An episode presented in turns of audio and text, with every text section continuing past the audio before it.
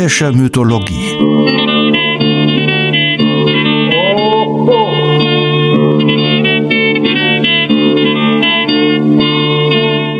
Helgas nützlicher Podcast.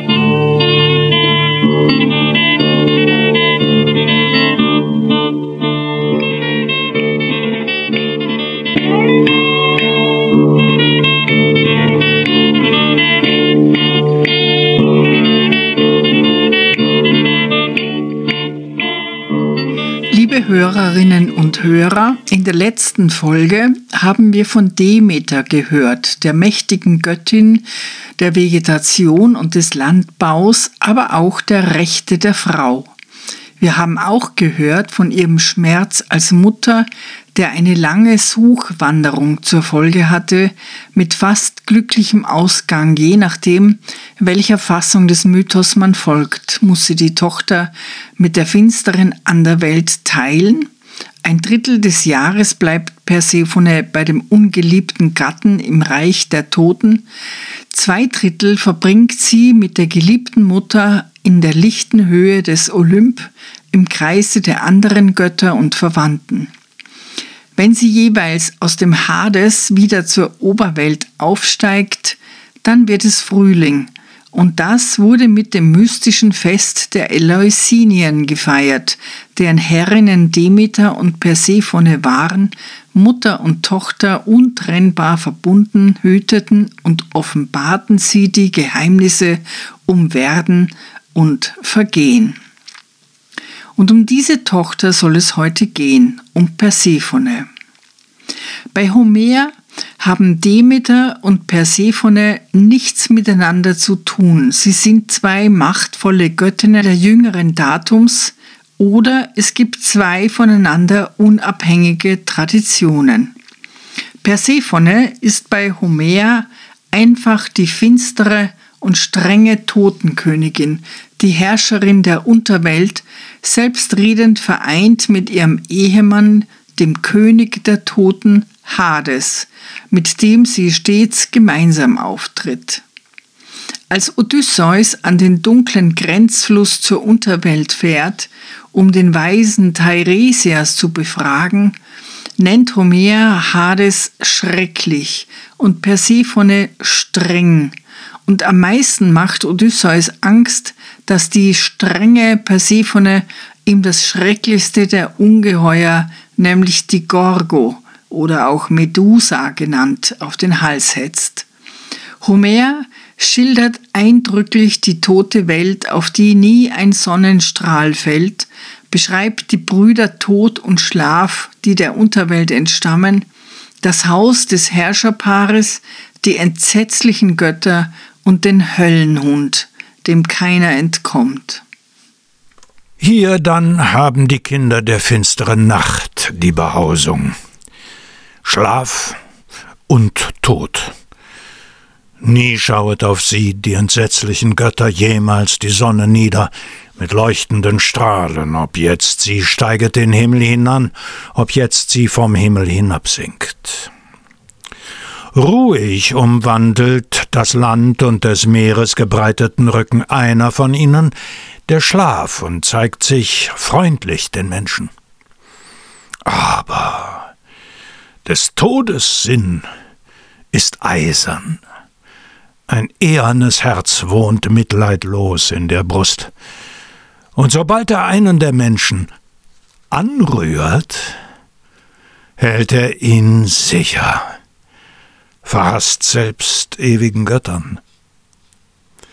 Auch des gewaltigen Hades des unterirdischen Gotteshallen des Haus steht vorn und der schrecklichen Persephoneia.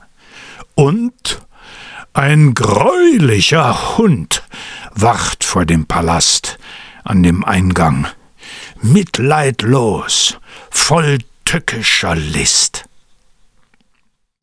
Das ist deutlich und schrecklich. Kommen wir auf einen anderen Dichter zu sprechen, der die Unterwelt schildert. Francesco Petrarca, 1304, in den Abruzzen geboren, gilt als einer der größten Dichter Italiens und Begründer der subjektiven Liebeslyrik, wie sie bis ins 17. Jahrhundert in Europa vorherrschend war.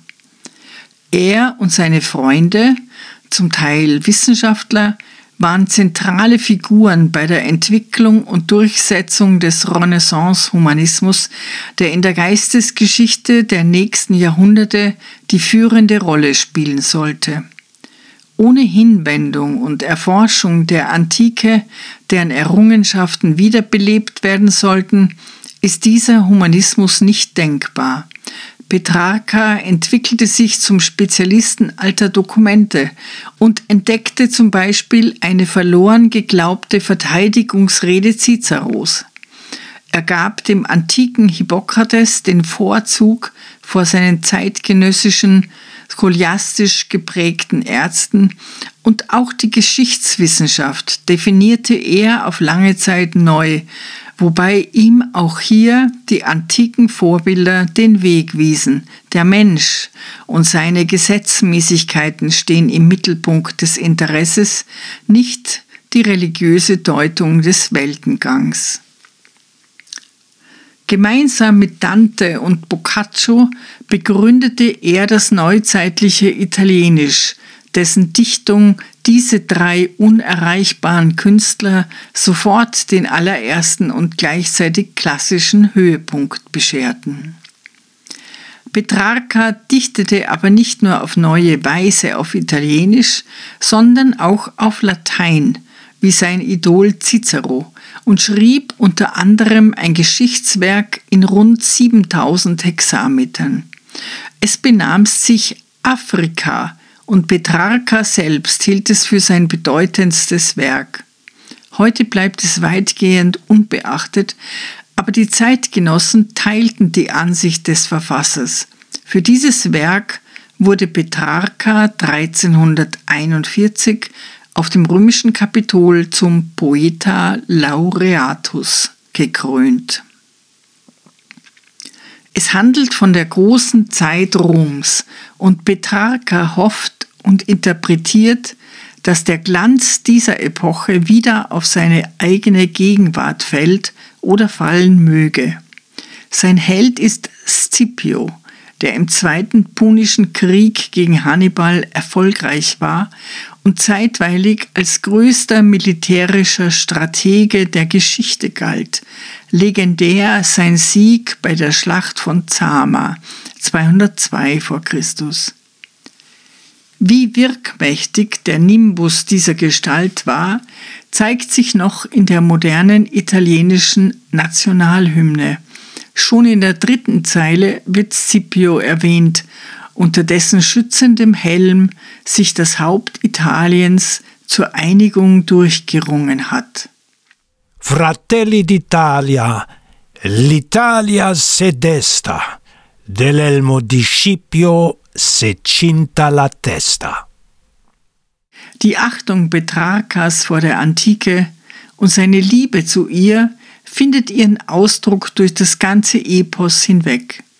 Ebenso klar werden die Konflikte konturiert, in die die Widersprüche zwischen der Konzeption der Conditio Humana in der Antike und in der christlichen Dogmatik unseren großen Dichter bringen, und die sollten auch in den nächsten Jahrhunderten nicht gelöst werden können und blutigste Folgen haben. Einzigartig ist die dichterische Qualität dieses Geschichtswerks, die Bilder, die Petrarca in der Lage ist, uns vor Augen zu führen. Im dritten Buch schildert Petrarca ein Gespräch zwischen Laelius, einem römischen Feldherrn, der als Gesandter am Hof von Syphax weilt, dem König von Westnumidien. Im Zuge einer Beschreibung eines Reliefs auf dem Palast des Syphax schildert Petrarca die finstere Unterwelt. Wir zitieren die sehr eindringliche Schilderung hier in einer Prosa-Übertragung. In einiger Entfernung steht der wilde Herr der Unterwelt auf dem Schwefelthron und herrscht über den düsteren Tartaros. Neben ihm thront seine unglückliche Braut, die er vor langer Zeit entführt hat, so erzählt man sich. Hier herrschen Trauer, und du hörst das Stöhnen der Seelen, die für ihre Verbrechen bezahlen. Du kannst die neuen blassen Königreiche sehen, die durch Tore getrennt sind.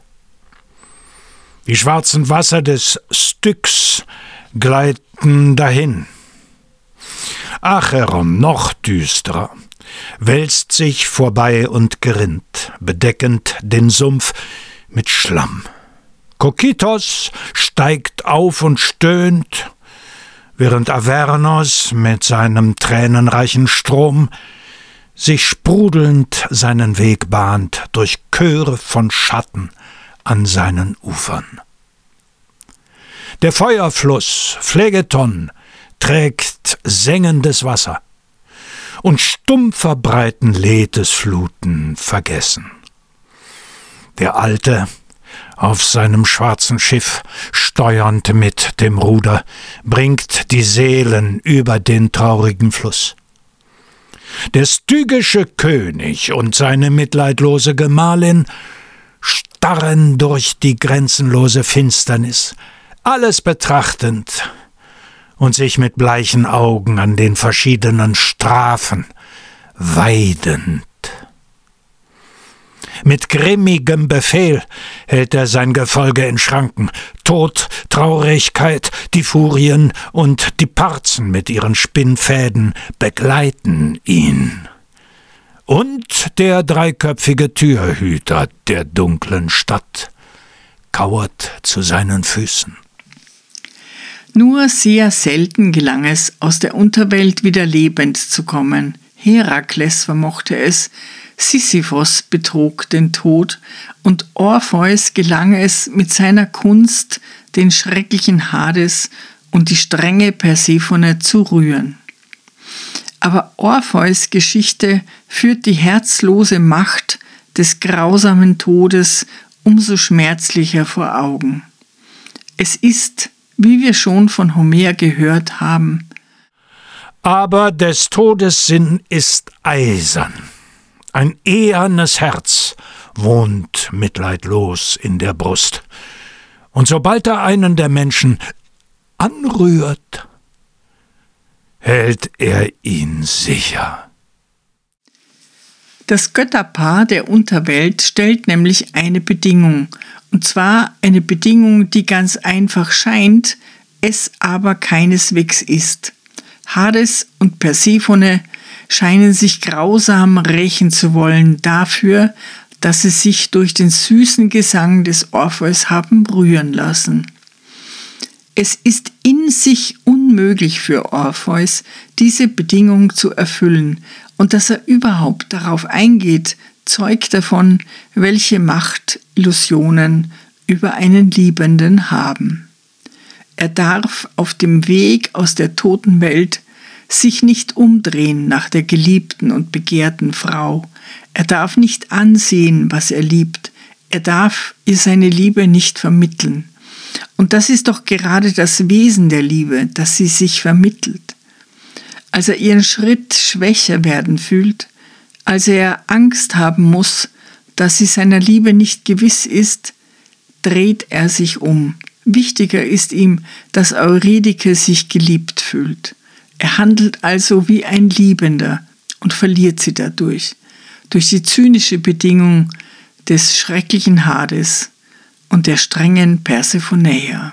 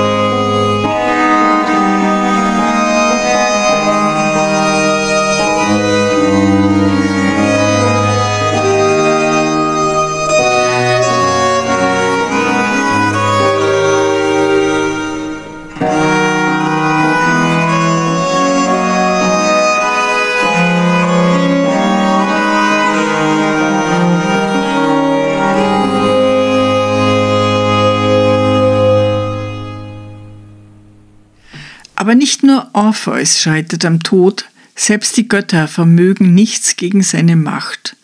Auch Aphrodite verliert ihren geliebten Adonis an ihn. Und auch Tethys, die mächtige Meeresgöttin, muss ihren Sohn dahingeben und kann ihn nur betrauern. Achill, den strahlendsten Kriegshelden der Griechen, auch er stirbt und muss hinunter. Hades, der stygische Zeus, bleibt immer Sieger. Schiller schrieb dazu eines seiner berühmtesten Gedichte 1799. Als Trost vermeint er, uns die Kunst anbieten zu können oder betont vielleicht eben dadurch die Endgültigkeit des Todes. Auch das Schöne muss sterben.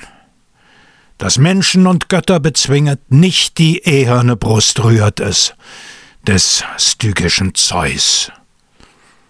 Einmal nur erweichte die Liebe den Schattenbeherrscher, und an der Schwelle noch, streng, rief er zurück sein Geschenk.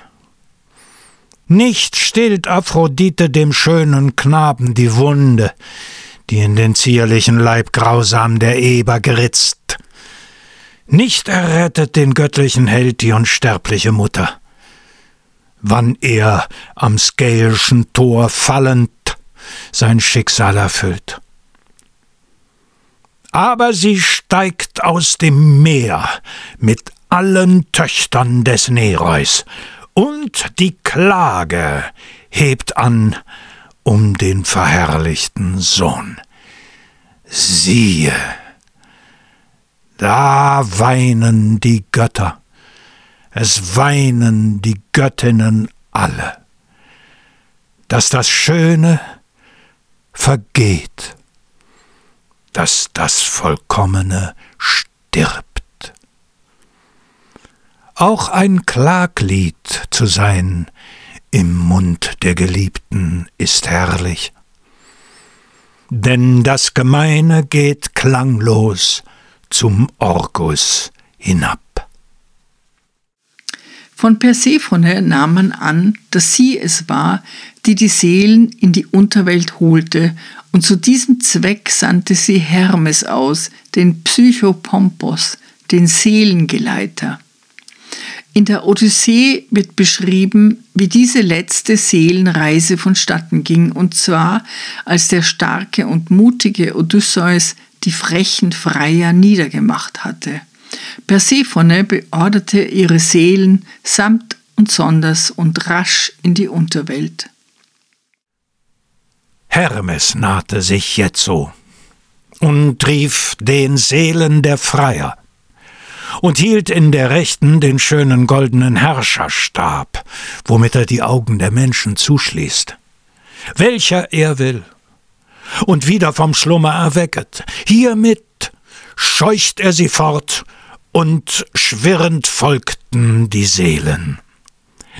So wie die Fledermäus im Winkel der graulichen Höhle schwirrend flattern, wenn eine des angeklammerten Schwarmes nieder vom Felsen sinkt und drauf aneinander sich hangen, also schwirrten die Seelen und folgten in drängendem Zuge Hermes, dem Retter in Not, durch dumpfe, schimmlige Pfade.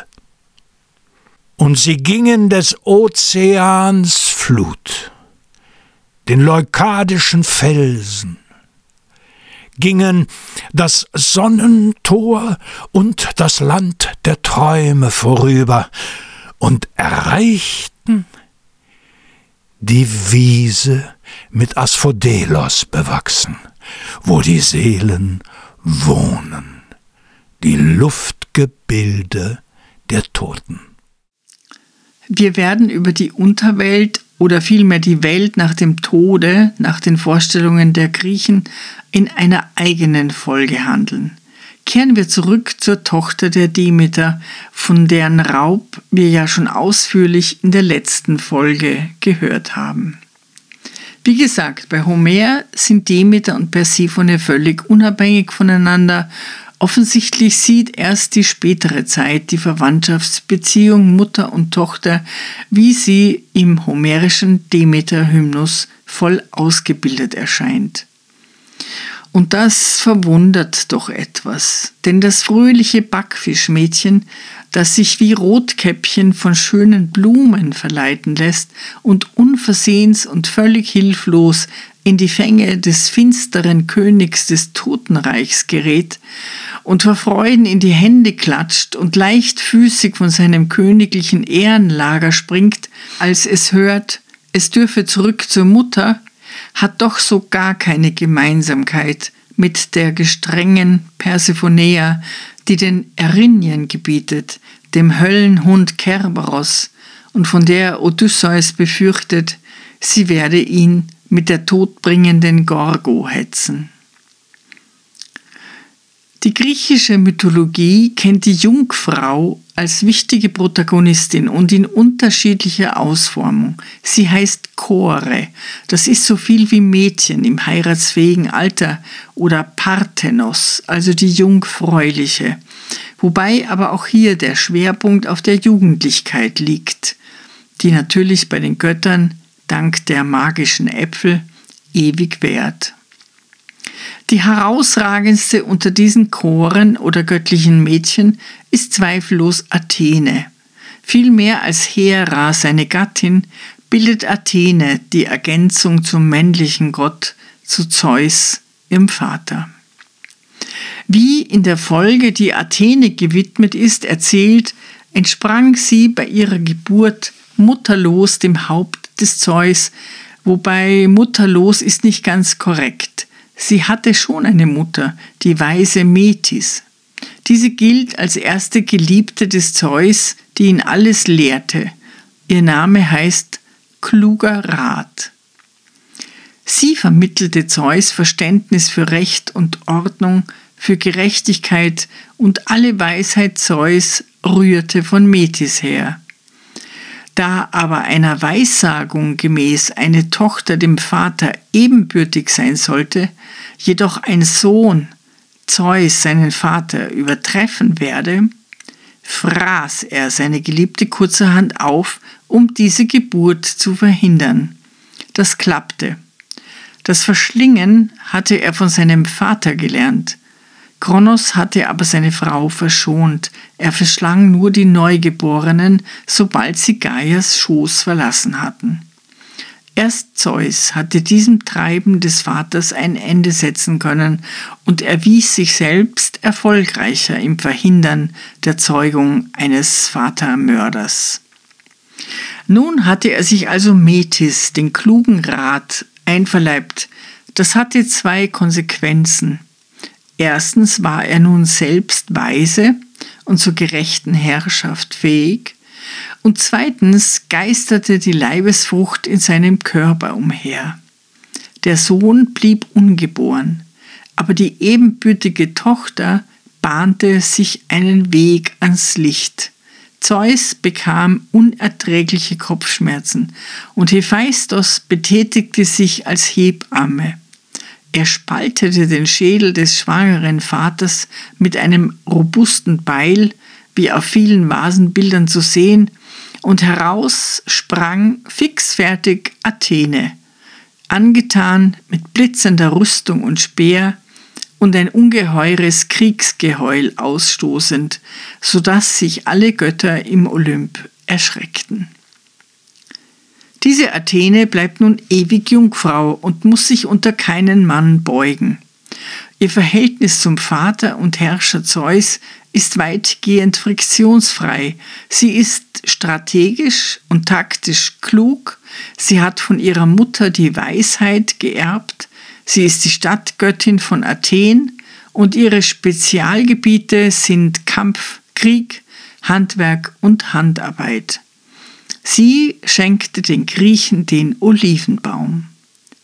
Sie ist also eine mächtige Frau, aber wohl eher dank ihrer in Anführungsstrichen unweiblichen Eigenschaften.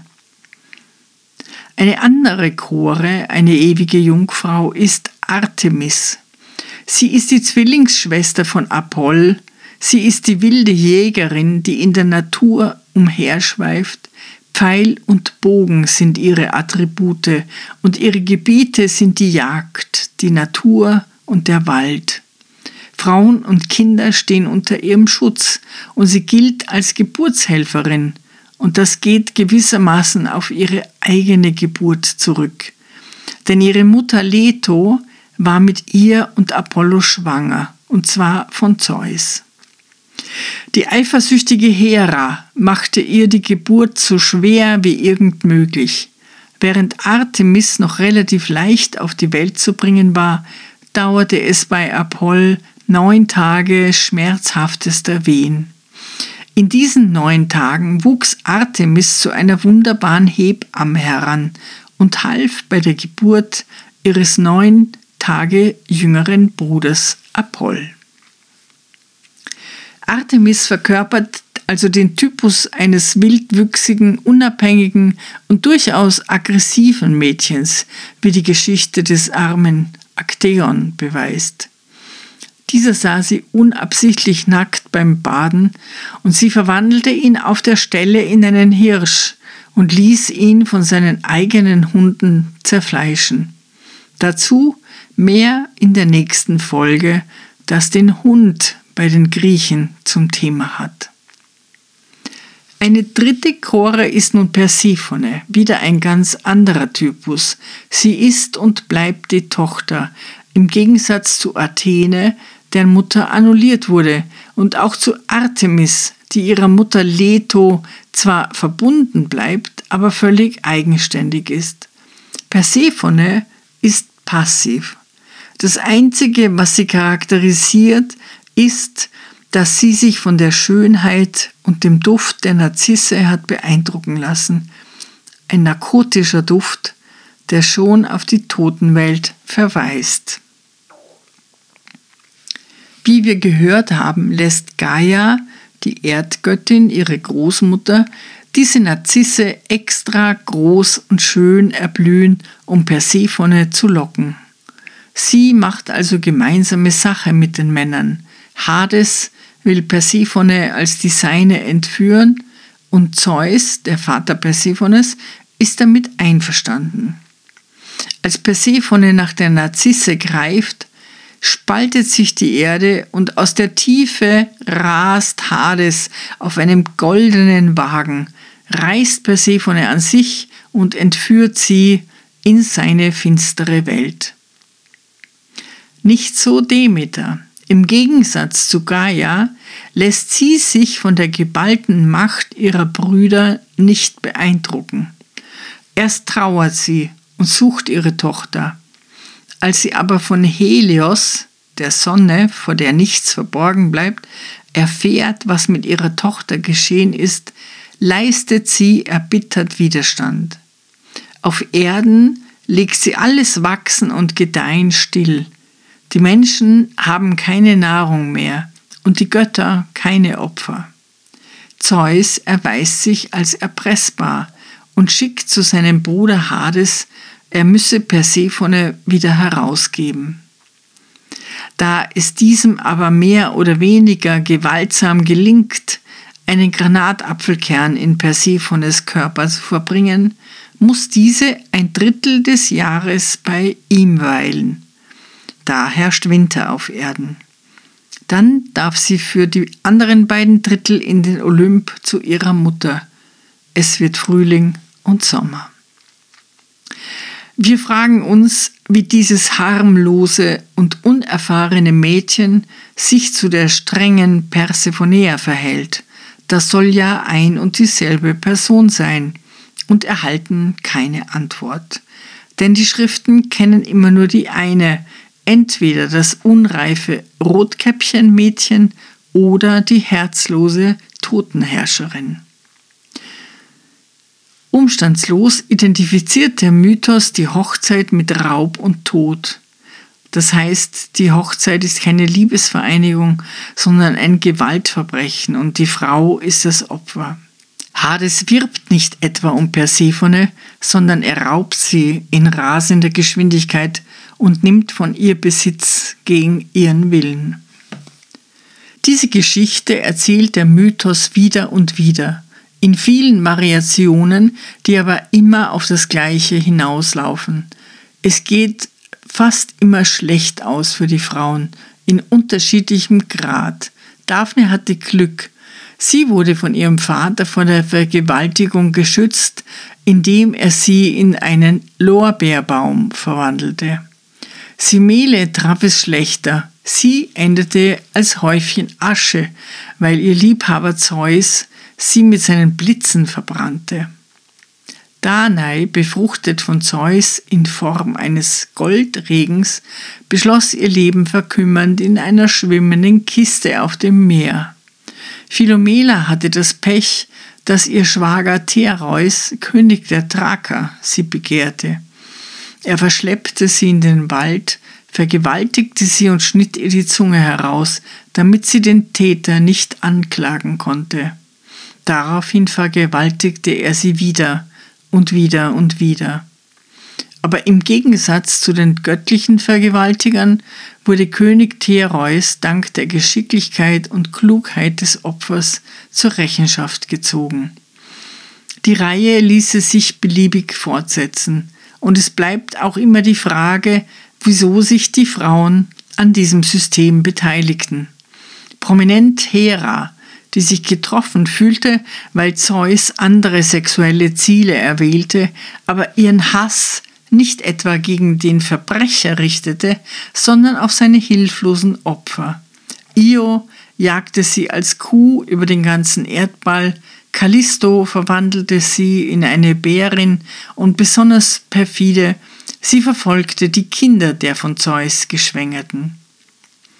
Selbstverständlich ist die Welt im griechischen Mythos kompliziert und es finden sich keine Bestätigungen für einfache Thesen, obwohl es natürlich nicht von der Hand zu weisen ist, dass sich die vielmals reproduzierte Erzählung der konsequenzlos vergewaltigenden Götter sich nicht zum Vorteil der weiblichen Hälfte in der griechischen Gesellschaft ausgewirkt haben dürfte, um es vorsichtig auszudrücken. Es gibt diese Stelle in Turandot im Libretto bei Puccini, wo Turandot erklärt, warum sie keinen Mann heiraten will und sie sich das folgende Ritual ausgedacht hat, um sich die Männer vom Leib zu halten. Bekanntlich stellt sie ihren Werbern drei Rätselaufgaben und wenn sie sie nicht lösen können, ist sie berechtigt, sie enthaupten zu lassen und ihren Kopf auf einem Spieß vor dem Schloss auszustellen. Turandot ist sehr schön, und da die Männer besser sehen als denken können, ziert bereits eine gewaltige Reihe von kopftragenden Spießen den Platz vor dem Schloss. Turandot will jungfräulich bleiben, kein Mann soll über sie Gewalt haben, denn sie rächt eine Ahnen. Einst, so singt sie, vor tausend und tausend Jahren, habe einst ein Schrei durch die Hallen ihres Schlosses gegellt, der Schrei ihrer Ahnherrin, die von einem fremden König überwältigt, vergewaltigt und getötet worden sei. Und mit diesem Schrei sei sie verstummt. Diesen Schrei hört Turandot noch. In ihr lebe der Stolz der unberührten Frau, und keiner werde sie je besitzen. Sie schicke mit Freuden alle Männer in den Tod, die es wagten, sie zu begehren. Es könnte schon sein, dass dieser stumme, Philomela hat keine Zunge mehr, ihren Peiniger anzuklagen, oder verstummte Schrei der immer Geld in den Ohren aller Frauen das Geschlechterverhältnis zusammenfasst und bestimmt. An dieser Stelle möchte ich die Geschichte der Nemesis erzählen. Nemesis war die Göttin des gerechten Zorns, der ausgleichenden Gerechtigkeit, der gerechten Rache, und sie bestrafte insbesondere den menschlichen Hochmut. Deshalb wird sie oft angerufen in der Verzweiflung. Elektra ruft sie an, als die Mutter Clytemnestra frohlockt über den Tod ihres Sohnes Orest. O hör es, Nemesis, Rachegeist des so Gestorbenen. Hesiod, unser ältester Gewährsmann in Sachen Mythologie neben Homer, nennt die Nemesis unter den Kindern der Nacht, die den heilsamen Schlaf, die Hesperiden, die die goldenen Äpfel bewachten, die Träume und den lieblichen Eros gebar. Aber die meisten ihrer Kinder gereichten dem Menschen zum Unheil. Bunt durcheinander nennt Hesiod sie in der Theogonie. Kinder der Nacht sind das grausige Schicksal und das dunkle Verhängnis, samt dem Tod und dem Schlaf und dem schwärmenden Volke der Träume. Hesperiden zugleich, bewachend die goldenen Äpfel. Auch die Mäuren gebar sie, die grausam strafenden Kehren, welche der Menschen und Göttervergehung strenge verfolgend, nie die Göttinnen, ruhen vom schrecklichen Grimme des Zornes, bis sie verderbliche Rach an jenem geübt, der gesündigt. Jetzo die Nemesis auch den sterblichen Menschen zum Unheil zeugte die Nacht. Hierauf den Betrug und die Liebe gebar sie. Auch unseliges Alter und hart anringende Zwietracht. Eris, der Zwietracht Göttin, gebar mühselige Arbeit. Auch Vergessenheit, Hunger zugleich, und trennende Schwermut, Kriegesschlacht und Gefecht und Mord und Männervertilgung, täuschende Wort und Gegenwort des Eifers und Hader. Die Kypria, also ein verloren gegangenes Epos, das aber in Zitaten und mehreren inhaltlichen Zusammenfassungen erhalten ist, beschreibt, wie es Zeus nach der Nemesis verlangte und er sie verfolgte. Sie wollte nicht und entzog sich ihm, indem sie sich in verschiedene Tiere verwandelte und damit weit auf der Erde, in der Luft und im Wasser versuchte zu entkommen. Schließlich am Rande der Welt konnte Zeus sie überwältigen. Sie hatte die Gestalt einer Gans angenommen und Zeus die eines mächtigeren Schwans. Nemesis wurde schwanger und gebar die Helena, die schönste Frau der Welt, das ewig lockende Weib.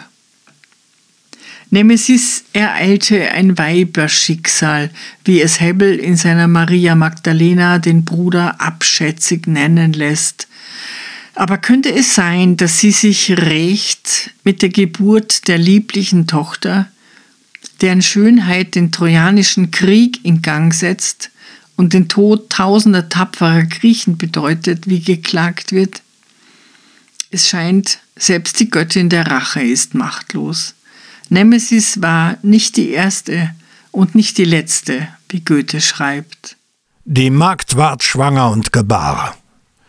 Wozu das viele Gewimmer? So sagt es Heine. Auch die mächtige Demeter musst es eben leiden, um noch einmal Goethe zu zitieren. Auf ihrer großen Suche aus der Liebe zu ihrer Tochter trat Poseidon ihr in den Weg. Poseidon war der dritte ihrer Brüder, die sich die Welt untereinander aufgeteilt hatten. Zeus bekam Erde und Himmel, Hades die Unterwelt und Poseidon das Meer.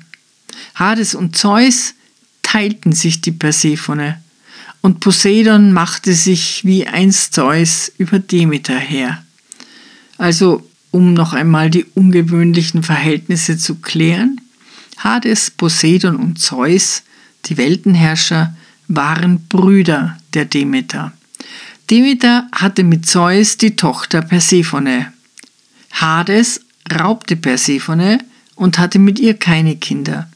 Zeus jedoch zeugte mit Persephone eine Tochter und Poseidon zeugte mit Demeter Zwillinge, nämlich ein Ross und eine Nymphe. Demeter wollte sich nicht mit Poseidon einlassen. Sie konnte fliehen, indem sie sich in eine Stute verwandelte. Aber Poseidon holte sie als Hengst ein und schwängerte sie gegen ihren Willen.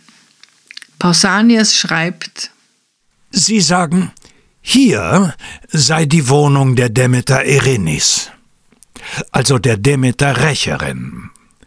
Den Beinamen Erenis hat die Göttin daher bekommen, als sie herumzog, ihre Tochter zu suchen, soll ihr Poseidon gefolgt sein, sie verlangen zu umarmen.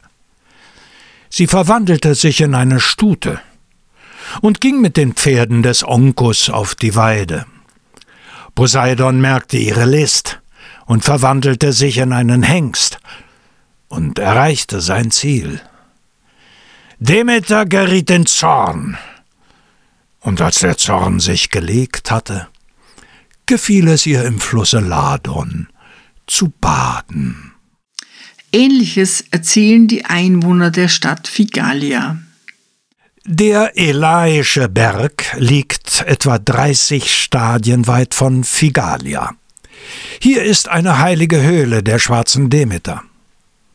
Die Figalier erzählen, Demeter habe aus Zorn gegen Poseidon und wegen der Entführung der Persephone getrauert und schwarze Kleider angelegt, sei in diese Höhle gegangen und eine lange Zeit verborgen geblieben. Als nun alle Früchte der Erde verdarben und immer mehr Menschen vor Hunger starben, wusste keiner der Götter, wo sich Demeter im Verborgenen aufhielt.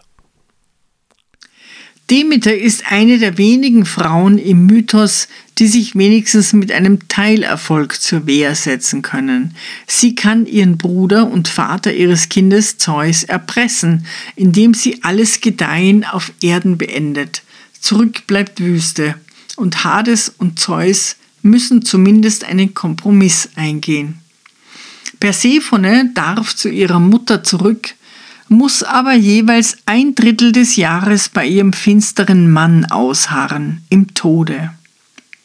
Ehe und Tod sind mit dem Raub der Persephone und der Entführung in die Unterwelt in eins gesetzt.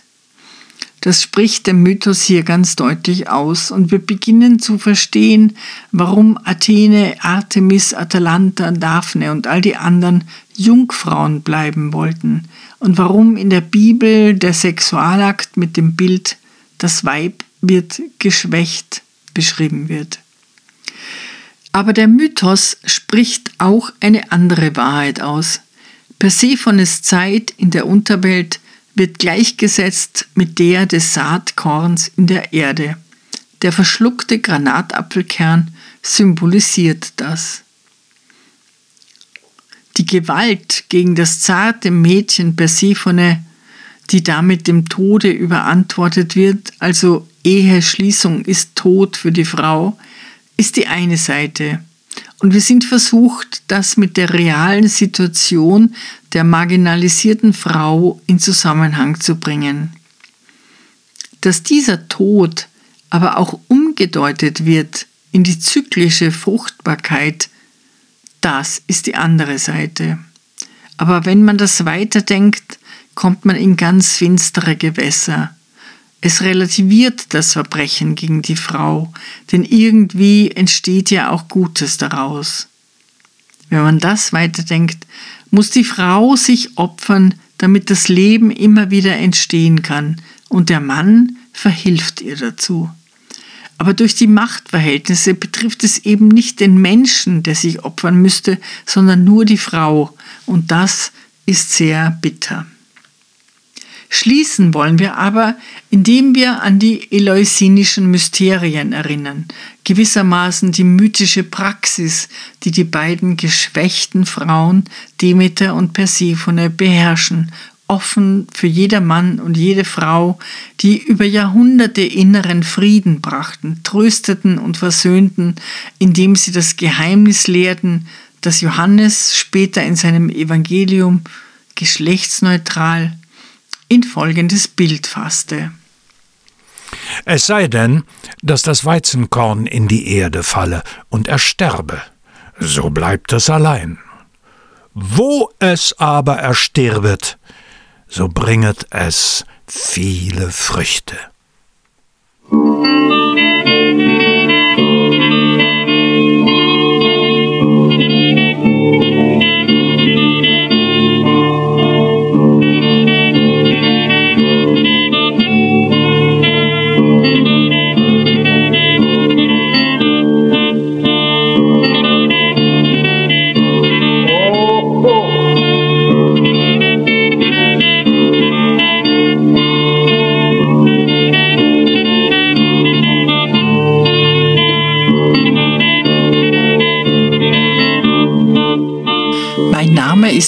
Utz.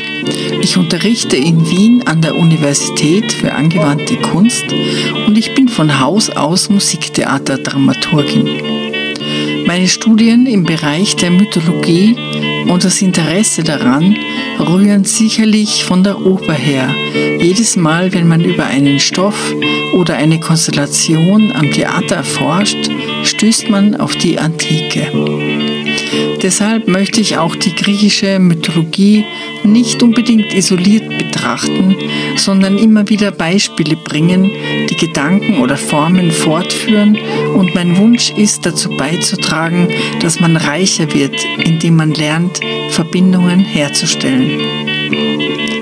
Die Musik stammt von Kostas Bezos, geboren 1905 in einem kleinen Dorf in der Nähe von Korinth einem politischen Journalisten, Cartoonisten und begnadeten Musiker. Bezos starb 1943 unter der deutschen Besatzung an Tuberkulose.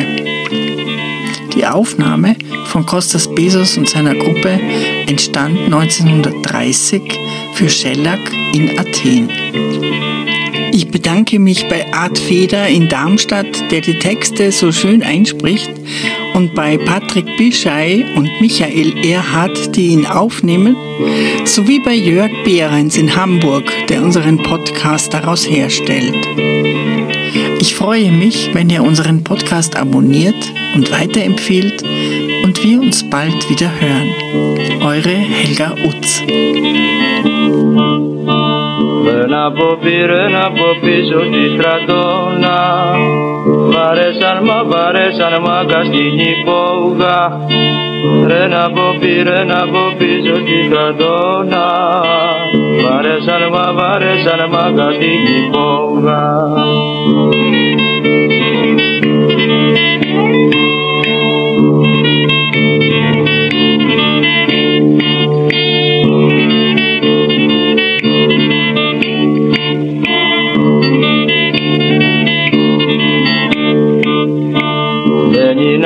μπαίνει ένας μπάτσος με το κουπιό και ρίχνει μου και ρίχνει μου σμούλα στο ρούχο. Μπαίνει ένας μπα, μπαίνει ένας μπάτσος με το κουπιό και ρίχνει μου και ρίχνει μου σμούλα στο ρούχο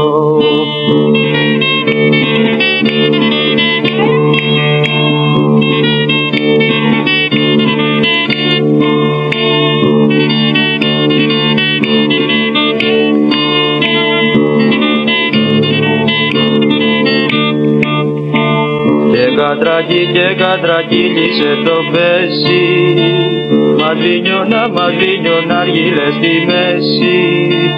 Και κατρακί και κατρακύλισε το πέσι Μαδρίνιωνα, μαδρίνιωνα αργύλε στη μέση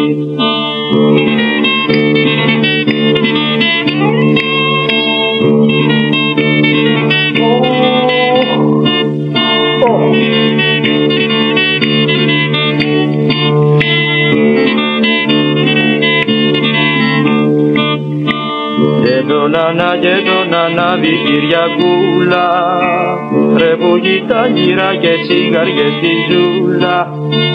Και τον ανά και τον ανάβει Κυριακούλα Ρε που κοιτά γύρα και τσιγαριές στη ζούλα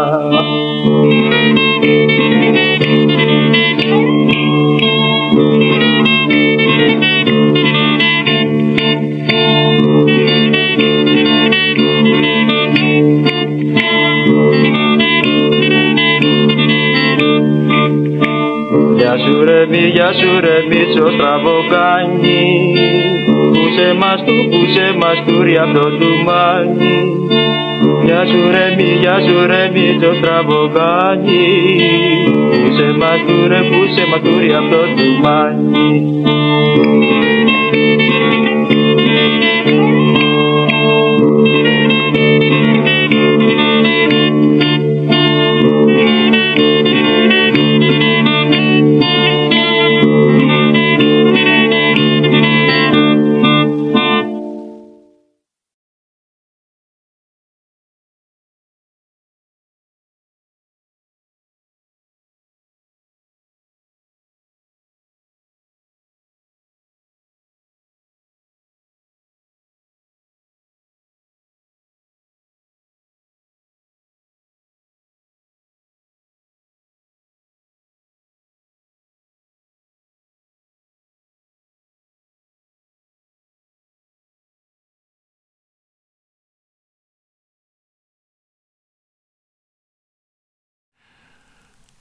Es sei denn, dass das Weizenkorn in die Erde falle und ersterbe, so bleibt es allein.